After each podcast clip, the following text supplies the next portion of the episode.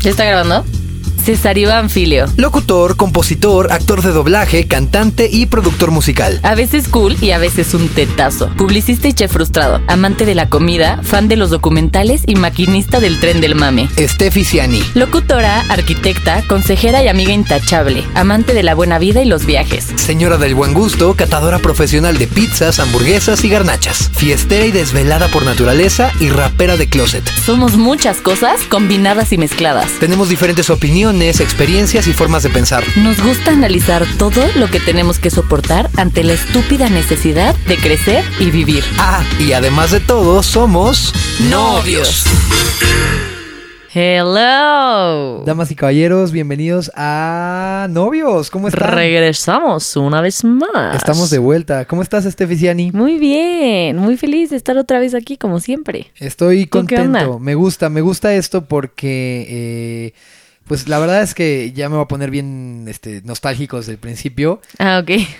Pero este es el noveno capítulo, o sea... Wow, sí, no puedo creerlo, se me pasó muy rápido. Pues yo siento que nos hemos juntado así dos veces a hacer esto y, y está grueso como hemos llegado a comprometernos con esto, que es un poco lo que hablamos en el primer capítulo, ¿no? Que es... Y lo hemos hecho bien. Sí, no hemos fallado ni una semana. Así ya es muy fácil así como influencer de cabecera decir, amigos, esta semana no hubo podcast, eh, pero nos vemos el próximo, la próxima semana con video. Pero no, nosotros cumplimos nuestra palabra.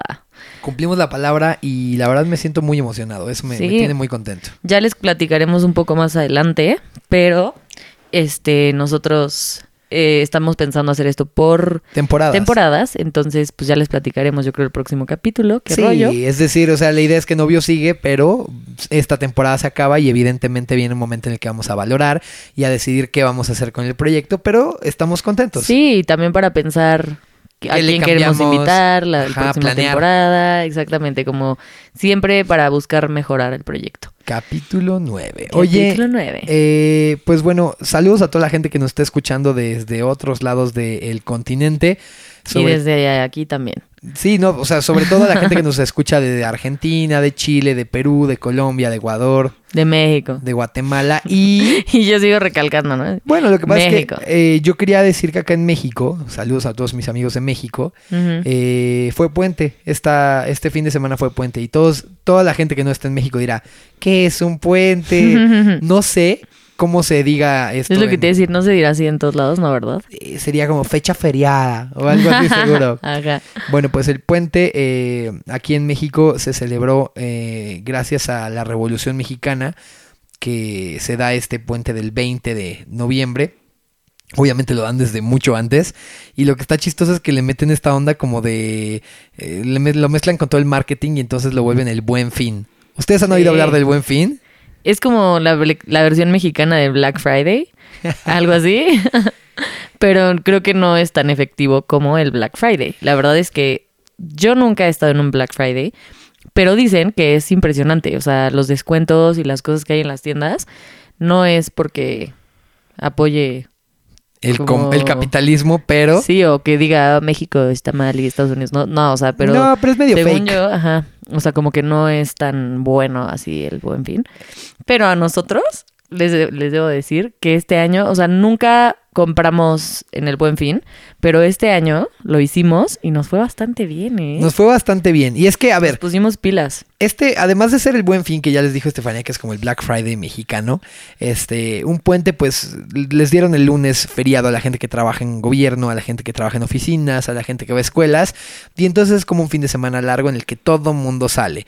Y cuando digo todo mundo, es todo mundo. De hecho, el fin de semana fuimos a Querétaro a abrir el concierto de Daniel Me Estás Matando. La pasamos increíble.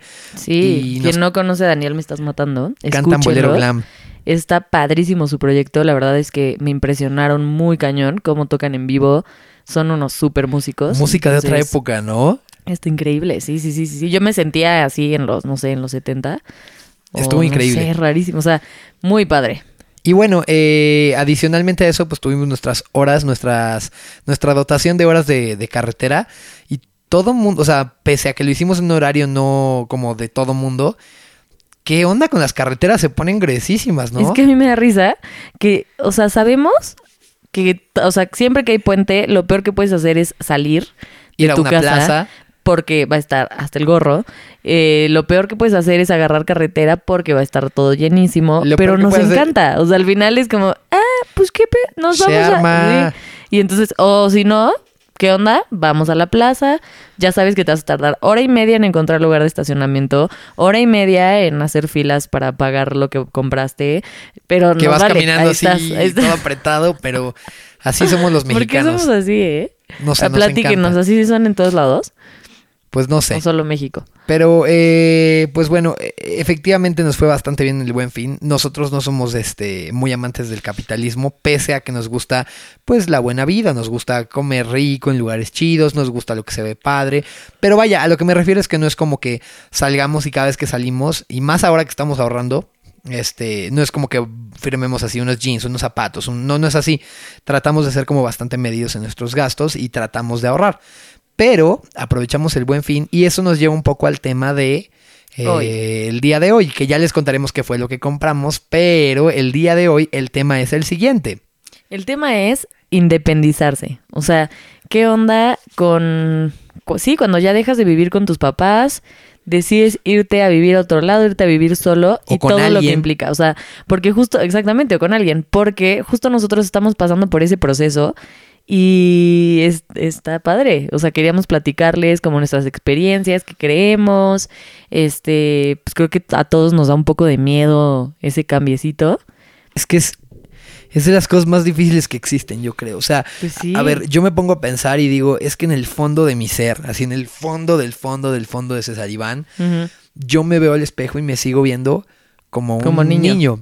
O sea, según yo, yo soy el mismo que estaba en la prepa. Sí, yo, yo le digo a César que yo me siento como si estuviera jugando a la ciudad de los niños todos los días. O sea, de que voy a trabajar y tengo que pagar cosas y sacar facturas y la madre y todo lo que tenemos que hacer. Como si fuera una dinámica. Sí, o sea, como que yo no siento que sea adulta. O sea, como que me siento como una niña en el cuerpo de un adulto. Eso le pasa, eso le pasa a los que yo creo que a todos hasta cierto punto. Entonces, sí, como que no puedes creer, ¿no? Que sí, ya si tú tienes, si tú tienes 18 años o 19 años, que yo me acuerdo cuando yo tenía, no sé, 16, 17, y yo decía, los de 22 son grandes. Güey, yo tengo 26 y me sigo o sea, estás más para los 30 que para los 20. Exacto, y me sigo sintiendo como si yo tuviera... Yo me siento como de 20. Sí. La neta. Entonces, bueno, lo primero que debo decir es que si ustedes están esperando que les llegue la madurez de un día al otro, eso, eso no, va a suceder, sí, exacto. Pero también por el otro lado me he dado cuenta, o sea, viéndolo desde la otra perspectiva. Que sí hemos madurado muchísimo. Sí, o sea, siento que ahora mi alcance, mi decisión, también un poco, o sea, sin hacer menos a mi yo del pasado, perdón, yo del pasado, no hay problema, tranquilo. es que, o sea, actualmente pues trabajo y trabajo mucho más, entonces también tengo mayor poder adquisitivo. Claro. Eh, me acuerdo que antes, un fin de semana, este, no sé, yo sabía que tenía 200 pesos para mi fin de semana y era feliz. O sea, era, así como, ay, guau, voy a pedir pizza y demás. Y, oh. y ahora, el otro día fuimos a Antara y a una plaza acá carísima en México y pagué como 180 de estacionamiento. O sea, yo creo que parte de independizarse eh, se ha vuelto más complicado con el tiempo, ¿no? O sea, como que siento que a la generación de los millennial, a la generación este, de los chavos que, que nacieron a partir del 99, 2000, no sé cómo se llama esa generación, pero... La Z, ¿no? La generación Z les está tocando, o sea, todos nosotros millennials, generación Z, les está tocando una, una parte de crecer y de volverse independiente mucho más complicada que a nuestros papás o incluso a nuestros abuelos. Es que yo sí, o sea, veo, por ejemplo, mucho en nuestra generación, como que yo pensaba que, o sea, al principio cuando me empezó a suceder esto a mí, yo pensaba que era un rollo mío. Y cuando empecé a externarlo y empecé a ver qué onda, me di cuenta de que no. ¿Pero qué? O sea, ¿qué ahorita, ahorita voy a, ahorita voy a adentrarme en el tema, pero yo me di cuenta que no, o sea, que hay mucha gente, o sea, de nuestra generación que se siente igual, o sea, de que no sabes qué, rollo con tu vida, ya salí, o sea, ya pasaste la etapa de que ya terminaste la carrera y empieza la vida real y entonces tienes que empezar a ver qué onda, a qué te quieres dedicar, ajá, dónde vas a trabajar, o sea, porque una vez, o sea, a mí me pasó de que me quiero dedicar porque no terminé muy contenta con lo que estudié. Pero bueno, eso X. Ahí andas muy fresa hoy, ¿no? Estás así como, o sea, o sea, o sea, no sé qué onda, o sea... claro que no. Ay, o sea, que... qué godón eres. Bueno, y este... Y fuera de eso, o sea, sí, pues como que, ¿en qué onda? ¿En qué quieres trabajar? ¿En qué rama de tu carrera quieres estar? Si realmente, o sea, como que te entra el miedo de, puta, ya no es la, ya no es la escuelita, ya es la vida sí, real. esto ya no es una materia, sino que ya es mi carrera profesional. Exactamente, este, ya te estás enfrentando, pues, a los madrazos de verdad. Y está cañón. Y ahora, o sea, por ejemplo, yo veo a así gente de nuestros papás y así. Como que antes, o sea, siempre ha sido complicado, me Claro. imagino. Pero antes, desde, se casaban súper chavitos. O sea, de que desde los 20 o antes. O sea, este podías tener un trabajo sin necesidad de tener un título universitario. Sí, Ahora sí. es casi imposible, o sea, tienes que tener puta ya así La maestría. maestría, doctorado, güey, y 60 años de este, experiencia para que te contraten, te pagan horrible, o sea, es todo un rollo. Eh, hay un artículo eh, de Bob Rodríguez de la revista Forbes en español que justamente habla un poco de el por qué es que se volvió más complicado independizarse o esta parte en la que eh, los No, chavos todo está carísimo ahora. No, pero justo este artículo habla de una cosa muy interesante que es la siguiente. Eh, él dice que no nada más se debe un poco en nuestro país, en México, y en los países latinos, a la globalización y a la parte de la automatización de los empleos. Es decir, antes no había, no había Oxos, por ejemplo. Entonces, antes... eh, ¿Cómo hace cuánto empezaron los Oxos? Pues es, es que es parte de lo mismo. O sea, no tiene mucho tiempo. Esa parte es, es noventera. O sea, sí, nos eh, tocó a nosotros. Exacto, pero antes no había Oxxos, por ejemplo, no había tiendas de, de autoservicio, entonces eran misceláneas y abarrotes y estas tiendas, pues a lo mejor tu papá se dedicaba a que era el señor de la tienda y pues no tenía tanta competencia, entonces eh, como que le iba mejor por eso y ahora cada dos esquinas hay una tiendita en la que tú puedes ir y pagar con tu tarjeta o incluso PayPal y lo vuelve mucho más complicado, esa es una. La segunda cosa es justamente que eh, la inflación ha llevado los precios a que sean más caros. Nos contaba, alguna vez fuimos a una hamburguesería que se llama Embers, en la esquina de, Ah, sí. de Ejército Nacional y, y no, no sé qué otra calle es. Sí, es ahí en Polanco, enfrente justo de esta plaza que les contamos, Antara. Este. Y el señor nos, el señor nos contó que su familia se hizo de ese edificio en la década de 1930, una cosa por el estilo, y pagaron pues algo relativamente este pagable, por así Sí. decirlo, porque no sabían lo que iba a pasar con esa zona. Después, pues obviamente se convirtió en Polanco, que para quien no lo sepa, eh, Polanco es una de las zonas más caras de México. Está enfrente a Antara, que es esta eh, plaza que tiene boutiques donde está Louis Vuitton y además está por ahí Ferrari, o sea, las marcas más caras. Y este cuate tiene su hamburguesería ahí.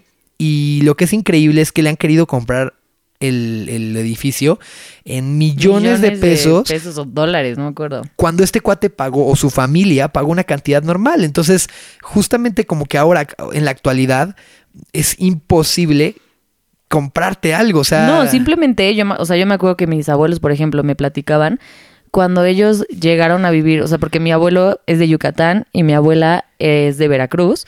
Y entonces cuando se casaron y vinieron a, a vivir aquí a la Ciudad de México, este, empezaron a buscar es, pues, terrenos para ¿Dónde construir y así.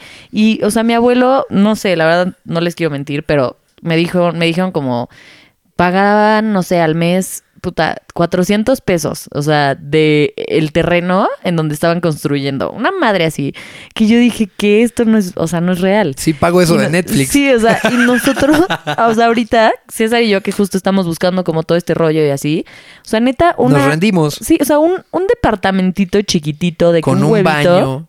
Así, o sea, dos millones y medio, tres, Tres. millones de pesos. ¿Qué dices? ¿Qué? O sea, está irreal, neta, ya no, no se puede, está imposible. O sea, claro que se va a poder, ¿no? Ahora sí que se Claro va a que poder, sí, le que vamos sí, a que se echar. puede, se puede.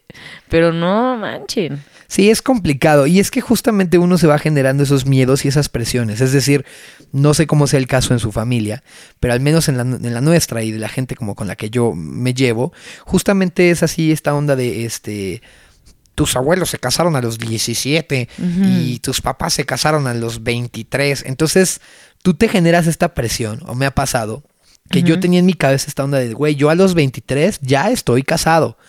Y la realidad es que esa misma presión digo, a, mí no tanto así, pero hay gente que la consume, que es como, güey, tengo que, tengo que, tengo que, porque tengo que ser, este, darle gusto como a mis papás, porque, puta, si cumplo 25, 26, 27, 28 y no me he casado o me he comprometido, soy un quedado.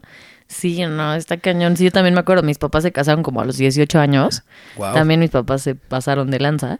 Pero yo decía, no, yo a los 20 ya, o sea, cuando estaba chiquita. Y ahorita yo digo, o sea, ya tengo casi 26 y ya me voy a casar. Pero todo el mundo es como de que César y yo somos así que, ¿qué? ¿Se sí, somos los raros. Están súper chavitos, no sé qué.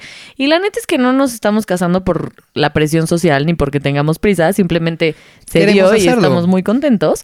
Pero sí, o sea, ya cada es raro. Ajá, es más raro que te cases o, o que te vayas a vivir con alguien. No, más bien es más común que te vayas a vivir con alguien, ¿no? Bueno, ahora, eh, hay otra parte que es importante y es que justamente, fíjate qué interesante esto que voy a decir. Ay, ando así súper catedrático, ¿no? este, por ahí leía yo en algún momento de mi vida que la historia del hombre se repite. Es decir, eh, la Edad Media es un tiempo en el que se le dedicó toda la, el arte, la música, la atención, todo giraba en torno de la religión, el dinero, todo giraba en torno de la religión. Después viene el Renacimiento y entonces el hombre se vuelve como el centro de todo.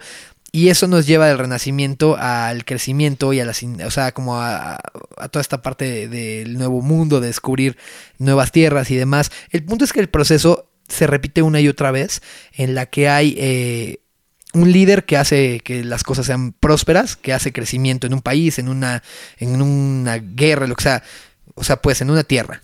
Y después de eso, eh, ese líder pierde sus ideales y entonces nace como la oposición y esa oposición quiere tumbar a este güey. Y entonces lo que empiezan las revoluciones y las guerras y esas guerras conducen a que haya eh, pobreza y haya hambre y haya escasez y la madre. Y después de eso se levanta un líder nuevo. ¿Me explico? O sea, es como un ciclo, es cíclico. Y pasa un poco que es, es lo mismo. O sea, eh, por lo general como que la generación de nuestros abuelos casi siempre de historia de no, tu abuelo se partió la madre durísimo y él tenía 12 hijos y nunca faltó pan y bla bla bla y después de eso vienen los hijos que fueron 12 hijos y que tuvieron muchísimas muchísimas carencias, ¿no? Que no les faltó nada, pero eran un chorro y entonces crecieron y, y entonces el resultado somos nosotros, que somos los hijos a los que no les faltó nada, por así decirlo, en el mejor de los casos, que somos los hijos a los que se les dio una educación, se les dieron todas las herramientas que no tuvieron nuestros papás.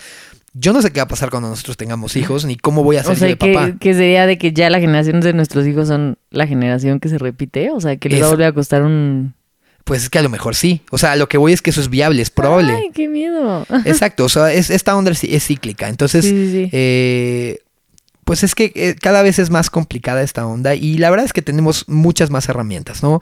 Ahora, como tú decías, hay mucho más este, oportunidad de que cada vez seamos más los que tenemos una licenciatura o tenemos nuestra propia empresa, este, hacemos como uso de la tecnología y demás, pero sí, como que esto hace que cada vez evolucione el trabajo y este es el punto así como medular de, de mi argumento, y es que justamente hay mucha gente que trabaja por su lado, hay mucha gente que hace freelance, hay mucha gente que tiene su propia empresa y en ese punto pues es complicado porque tú no tienes un sueldo fijo porque no trabajas para, no sé, alguna empresota que se dedique a hacer embotellamiento de sardinas. Sí, como es nuestro caso. Exacto, y en ese caso, pues obviamente es complicado trabajar así porque a veces te va bien, pero no siempre es como predecible. Y comprar un departamento o una casa o así, siento que es uno de los primeros miedos que hacen difícil el decir, órale, nos animamos y nos salimos. Es que sí, o sea, a mí, sí, o sea, eso es como que sí siento que es uno de los primeros miedos. O sea, no me va a alcanzar. Me va a alcanzar, ajá. O sea, ¿qué tal que de repente ya no puedo pagarlo? Y aparte los intereses, ¿qué tal los intereses con el banco? Bueno. No, bueno, ese es otro rollo. Los bancos, amigos, y esto es un consejo que les damos por las experiencias que hemos tenido en los últimos meses, nunca van a ser sus amigos. Es decir, un banco nunca les va a prestar dinero de buena fe o nunca va a perder. Es como Las Vegas, la casa nunca pierde. O sea, te prestan un peso y terminas pagando tres y así. Entonces, lo que les recomendamos nosotros es que si van a pedir un préstamo, sea lo más pequeño que puedan y paguenlo lo más rápido que puedan. Y si pueden empezar a adelantar los pagos, mejor. Mejor. O sea, a lo mejor si puedes cumplir con las fechas que te están dando o este adelantarte a es mucho mejor porque así le ganas a los intereses y le metes un gol al sistema. Eso es Entonces, para que se pongan abusados.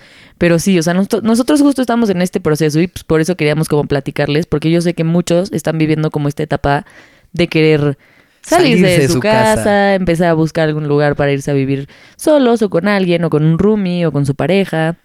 Y yo sé que está cañón y que da mucho miedo, pero está padre y siento que también tiene sus ventajas. Este, a ver, ¿cuál sería otro de los miedos de pues yo siento que hay gente que está muy acostumbrada a la familia, ¿no? Es que imagínate, o sea, toda tu vida, durante, en mi caso, casi 26 años, vivir en, así con tu familia, tener como un estilo de vida. Estefanía toda su vida ha vivido en la misma, casa. misma casa. O sea, toda su vida ha dormido en la misma cama, en una litera. sí. Y es que aparte, y, en el mismo cuarto con mi hermana. Entonces. Que ha sido la misma. Que ha sido la misma hermana durante 26 años. No, pero este. Pero sí, justo platicábamos eso César y yo. Él se ha cambiado varias veces de casa. ¿Cuántos dijiste? Como siete, ¿no? Pues específicamente de casa con mi familia y así, sí, como siete u ocho. Pero además de eso, yo también me ha tocado ya el tener que, por ejemplo, me fui a vivir a San Antonio, Texas yo solo, o viví en un par de lugares acá solo en la Ciudad de México y ha sido como, o sea, viví con mi hermana Vale, este, como que he tenido un poco más de experiencia, pero en este caso, Estefanía, es algo totalmente nuevo. Nunca en mi vida me he cambiado de casa, o sea, desde que tengo uso de razón. Mismo baño. Todo, misma regadera. Misma regadera, mismo baño, misma recámara, misma cocina. mismo todo. Y entonces siento que sí va a ser un gran cambio cuando eh, en unos meses, porque en abril nos vamos a ir a vivir juntos, César y yo, este, imagínense, o sea, neta, todo, todo va a ser nuevo. Y es que acá entra la otra parte. Cuando mi papá se casó, normalmente uno dice, híjole, no me va a alcanzar, yo dependo de mis papás y la madre. A mi papá le tocó una cosa diferente. Mi papá, eh, pues mis abuelos tuvieron un chorro de hijos y ya cuando mi papá se iba a casar, pues mis abuelos ya eran grandes, ya no generaba tanto dinero mi abuelo y entonces mi papá era un elemento vital en esa casa porque mi papá pagaba cosas de esa casa, mi papá pagaba el agua, mi papá pagaba el internet, pagaba cosas y entonces cuando se fue, pues obviamente acá fue una cosa al revés. Fíjate qué chistoso que fue. Se está yendo este personaje que cubre ciertos gastos. ¿Quién los va a cubrir ahora que el abuelo ya no genera tanto?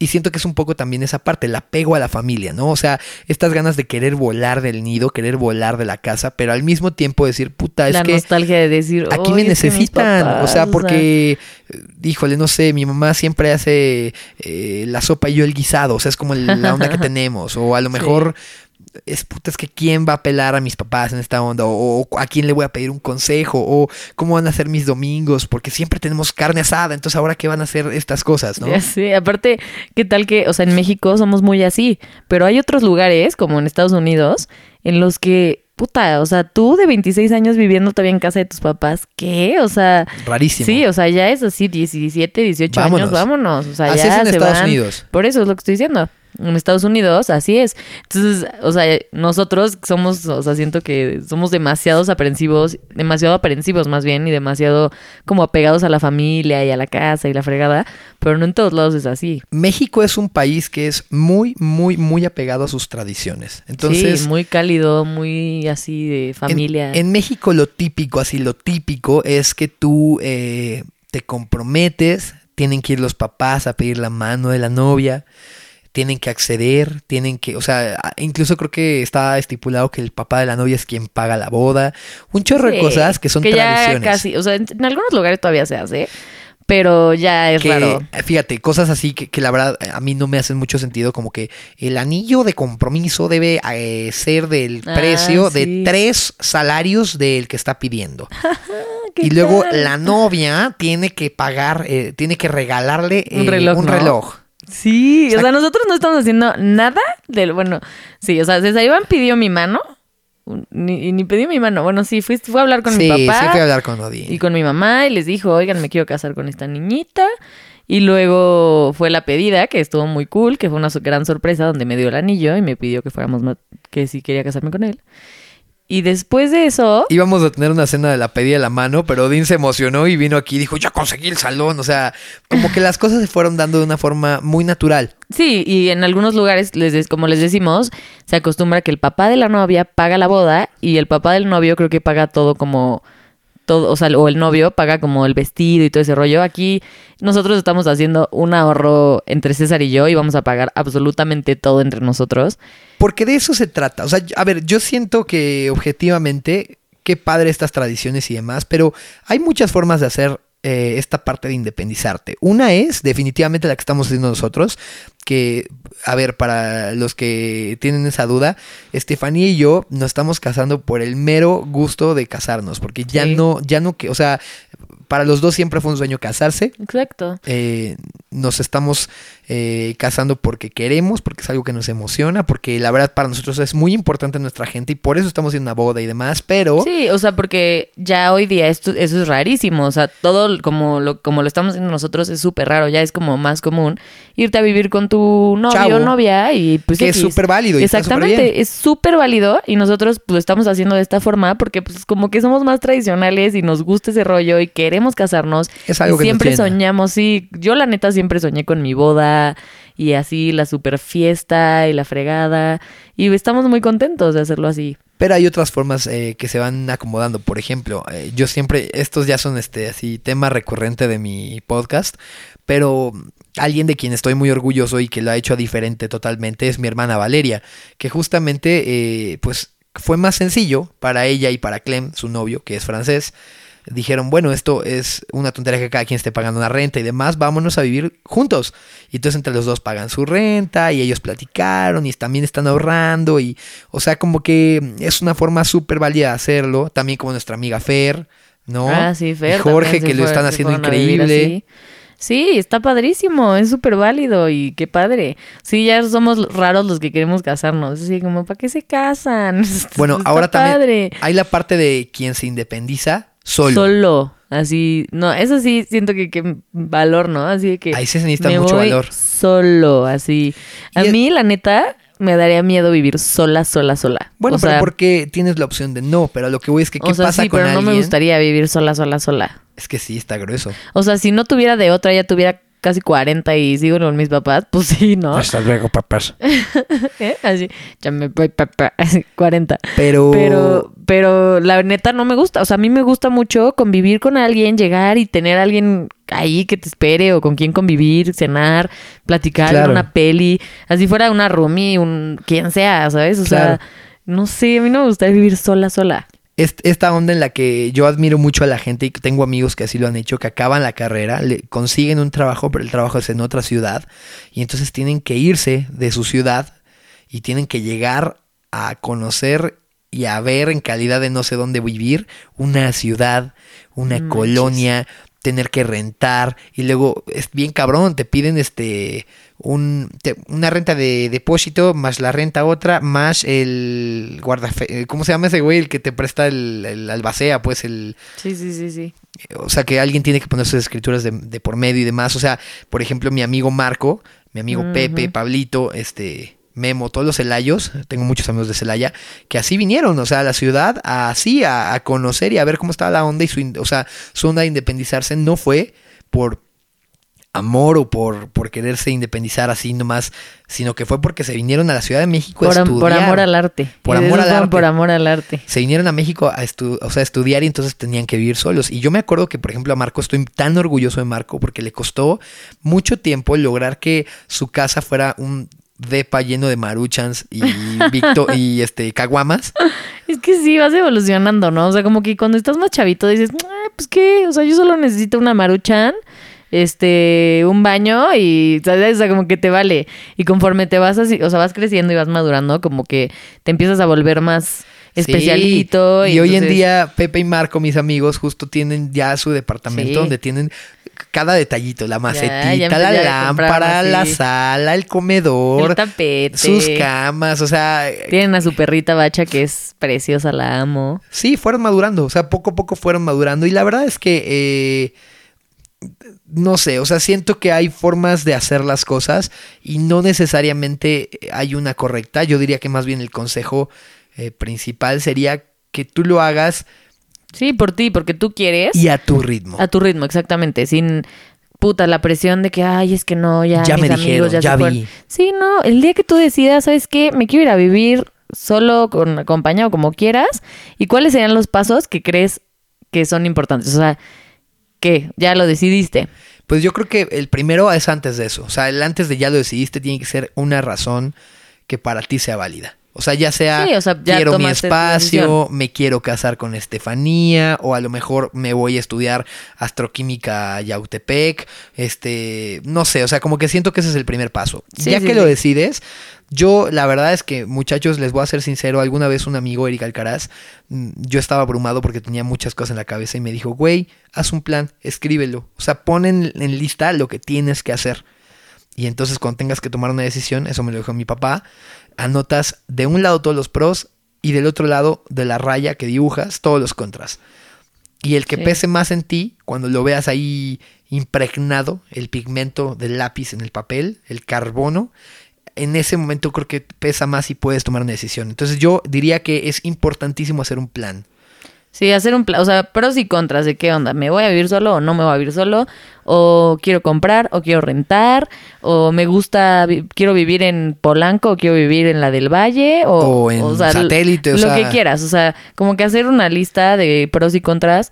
Y sí, o sea, yo creo que también es muy importante, o sea, eso ya decidirlo, buscar la zona en la que quieres vivir, a lo mejor por tu, tu trabajo, porque es el lugar donde o sea, no sé, te gusta más, no sé lo que tú Es importante también saber que las cosas no van a ser desde el principio como soñaste, ¿no? O sea, es típico que tú dices, ay, me quiero ir a vivir solo y ya te imaginas. Sí, así, un tronar de dedos y ya te imaginas, ¿no? Tu depa así. Y es bien caro. Está cañón, o sea, sí, nosotros hemos tenido la fortuna de que lo hemos hecho a nuestro tiempo, poco a, a poquito, a nuestro ritmo, y entonces hemos ido comprando poco a poco cositas y cositas y así de que les pedimos en las mueblerías y así que, que, nos lo aparten y nos lo entreguen hasta dentro de muchos meses.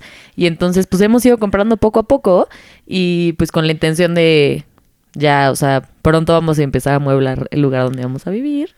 Sí, Eso también. Me tiene muy emocionado. La otra es que tienes que estar abierto a que las cosas pasen, pero también tienes que ponerte en orden y buscar. O sea, es importante decir, ¿sabes qué le voy a dedicar a partir de ahora?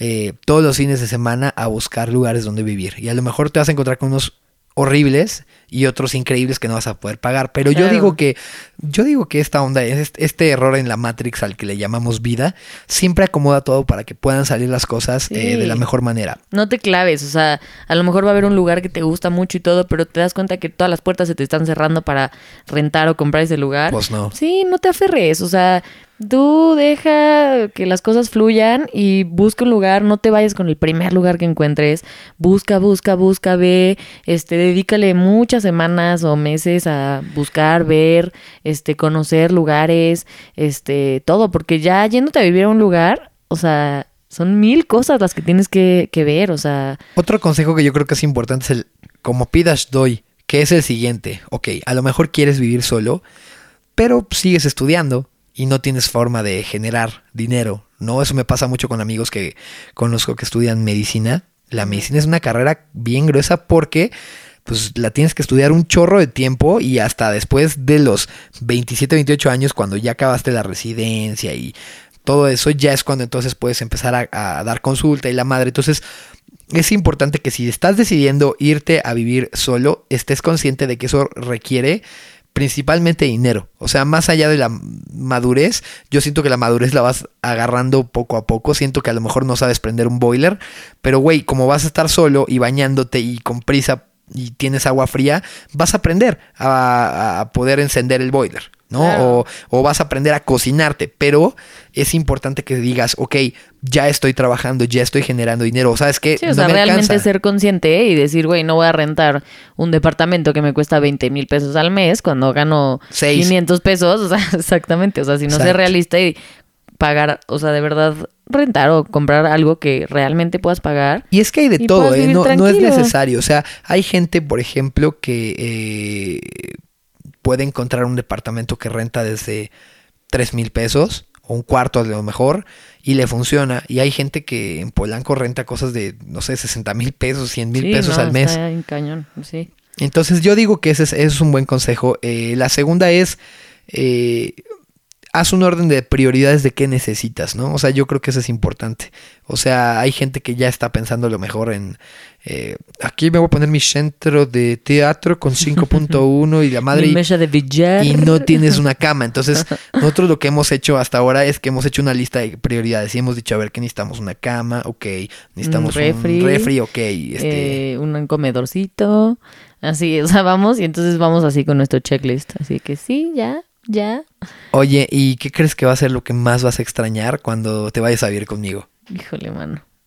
Yo creo que a, mi, a mis papás y a mi hermana, o sea, bueno, a mis hermanos. O sea, como que sí, o sea, llega un momento de tu vida en el que dices, oh, ya quiero mi espacio, mi independencia, la, Y sí, pero siento que fuera de cosas materiales o así, porque como que no soy muy apegada a las cosas materiales. César se burlaba mucho de mí porque un día me preguntó, ¿y qué? Cuando... Cuando, venga por ti, en mi caballo. ¿Qué? O sea, ¿Qué te vas a llevar? ¿En cuántos viajes? Este, me voy a llevar mi ropa, mi maquillaje. Mi cargador de celular. Mi, así, tres cosas. Y César se reía muchísimo. Como que no soy muy, muy así de que de las cosas. Yo sí, yo tengo, o sea, por ejemplo, me llevo todas mis guitarras. No, sí, César, o sea, me va a llevar 700 mil cosas. A ver qué tal. Pero yo creo que eso, o sea, el despertar y ver a mi mamá y, o sea, y aunque pues puedo verlos y así, pues ya no es lo mismo, o sea, pero pues están los pros, me va a despertar y te va a ver a ti. Ah. Ahora, por ejemplo, mi primo Andrés, a quien le mando saludos hasta San Antonio, Texas. Saludos. Eh, justamente él se peleaba un chorro con su papá, que es Gabriel, porque vivían en la misma casa y entonces como que los dos eran, eh, estaban ahí peleando por, por espacio, por, por quién podía tomar decisiones y demás.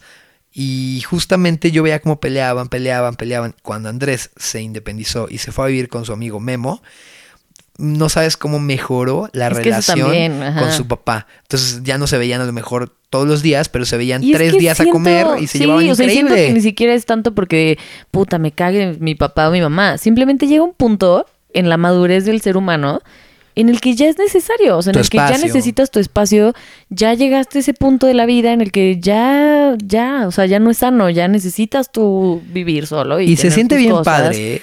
Ay, yo nunca he vivido eso y estoy nerviosa. Siento que va a ser muy padre y me emociona muchísimo. Y no sé, o sea, más allá, súper diferente. Más allá de que yo me haya ido a vivir a diferentes lugares en diferentes ocasiones, la verdad es que esto es un sea, la palabra casa o la palabra departamento o la palabra rentar o comprar nunca va a estar en el mismo campo semántico que la palabra hogar, ¿no? Y siento que yo, por ejemplo, nunca he logrado cambiar mi hogar. O sea, nunca he logrado, por más que he vivido en otros lados, nunca he sentido que ha sido mi hogar. Eh, siempre regreso aquí y aquí tengo mi rincón favorito de la casa y tengo mi cuarto con mi closet y mis pertenencias y mi cajón de pendejadas, porque todos tenemos un cajón de pendejadas, muchachos, todos. Eh, y siento que esta es una parte diferente, porque en esta ocasión lo que vamos a hacer es que nos vamos a vivir en un lugar en el que vamos a ver cuánto nos tardamos en convertirlo en nuestro hogar, en estar realmente cómodos. Y yo me paro de pie, quiero felicitar a todas las personas que conozco y a las que no conozco que eh, son de nuestra edad o un poquito más grandes, un poquito más, eh, más pequeños, que ya viven solos, que son independientes. En verdad, un aplauso porque está grueso. O sea, hay mil factores que lo vuelven imposible, pero eh, siempre... Pero nada es imposible. Pero nada es imposible y siempre las ganas de dar más, de, de, de quererse independizar, de quererse superar, de que la batalla sea contra ti mismo, eh, pues hacen que estas personas nos sirvan como ejemplo. Entonces, un aplauso grande para todas esas personas. Qué chido. Sí, qué eh, padre. Pues Qué grueso, ¿no? Sí, sí. ¿Qué tema? ¿Qué tema? Cuéntenos. Sí, es que nos emociona mucho, o sea, porque justo estamos pasando por esto. Y pues sí, creo que es algo que nos interesa a todos en este momento de nuestras vidas. Y está increíble. Ay. Oye, qué tal lo que van a sentir los papás? O sea, no, sé si se han puesto a pensar en eso, pero a ver, tú tienes un bebé en tu panza y después de eso el, el, bebé te dice, ya me voy a vivir con alguien. O sea, es impresionante, ¿no? Me, impresiona mucho a mí esa onda de... Sí. Que realmente, o sea, te vas... Es que el tiempo pasa muy rápido. Y tus papás, ¿no? O sea, tus papás seguro te extrañan o... Y ya no estás allá, no eres chiquito. Sí, sí, sí. Sí, pues yo creo que, yo creo que, pues sí, o sea, el tiempo pasa muy rápido. O sea, yo veo así a, mis primitos y así cómo crecen. No, digo, ¿en qué momento? O sea, tengo unas primas gemelas y no sé en qué momento ya tienen 20, 21 años. O sea, yo digo, ¿qué? O sea, yo las veía y eran unas bebés así. Imagínate tus papás, o sea, no me imagino el sentimiento que debe ser tener un hijo y verlo crecer y saber que ya se va y wow. Pues yo amo mucho a mis papás, estoy muy agradecido con ellos. bueno, y a los tuyos también los amo mucho. Sí, o sea, ha sido grueso cómo nos han apoyado y esta parte que estamos viviendo es algo que nos emociona mucho y definitivamente estoy seguro de que eh, lo vamos a lograr y los invitamos a ustedes a que lo hagan y sobre todo a que nos cuenten. O sea, qué inquietudes tienen. ¿En qué andan? Si ya viven solos, si están en ese proceso. Si se fueron a estudiar a lo mejor y tuvieron que aprender a vivir solos.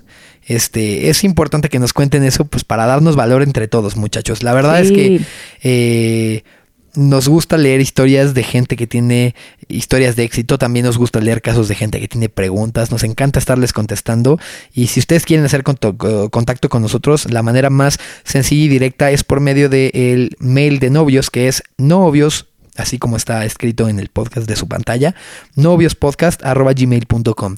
También si quieren encontrar a Estefanía en Instagram, síganla como arroba estefi-cg. Yo estoy como arroba Cesar Iván Filio. Y escríbanos, cuéntenos qué, tal, o sea, qué les emociona, les asusta, se quieren casar, no se quieren casar, se quieren ir a vivir fuera de su país, a dónde se irían a vivir, qué sería lo que más les daría miedo. Yo o sea, definitivamente extrañaría ciertas cosas de la comida de mi mamá, ¿no? O sea, como que está muy hecho así. Sí, yo también. O sea, bueno, no, de mi mamá no, porque mi, ah. Pero ¿qué tal mamá de no tu cocina ni medio este arrocito.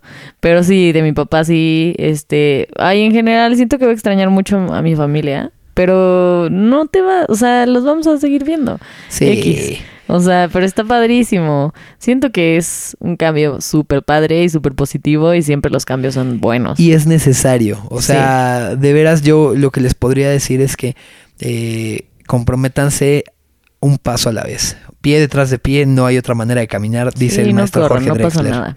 Sí, entonces vayan por pasos, uno, uno a la vez. Y, a su tiempo.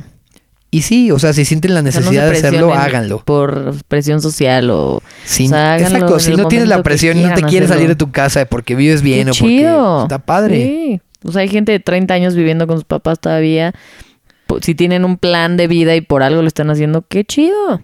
Sí, es importante tener un plan. Exactamente. Si no, si estás ahí nada más este chupándole la sangre a tus papás, no está tan padre, pero porque también está padre.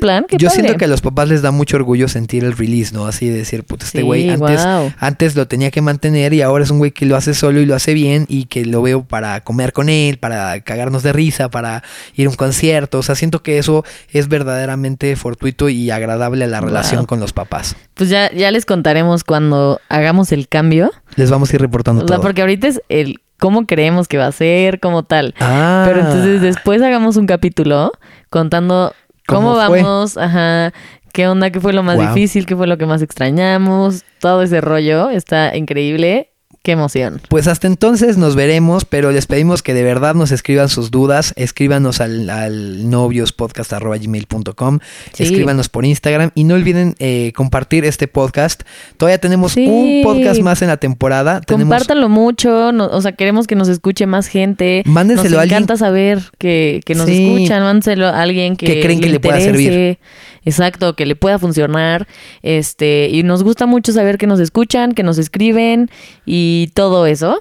Y pues ya estamos una semanita más aquí con ustedes en su podcast de cabecera.